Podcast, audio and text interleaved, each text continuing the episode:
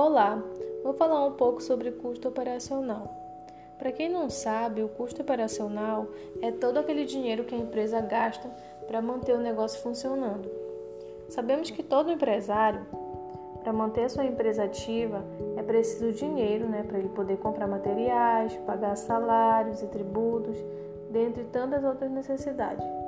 Contudo, a questão mais importante é saber diferenciar um custo operacional de um investimento.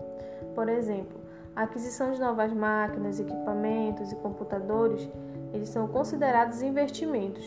Afinal, é um capital investido com o objetivo de se obter lucros futuros. Agora, a compra de papéis, tinta para impressora e demais insumos de escritórios são custos, pois, apesar de serem fundamentais para o funcionamento da empresa, eles não possuem expectativa de rendimentos futuros.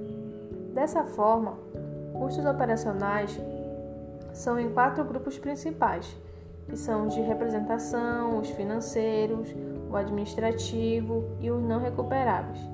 É fundamental que, ao calcular o custo operacional da sua empresa, não se omita nenhum gasto, pois isso gerará uma visão distorcida de quanto a empresa realmente precisa para se manter ativa.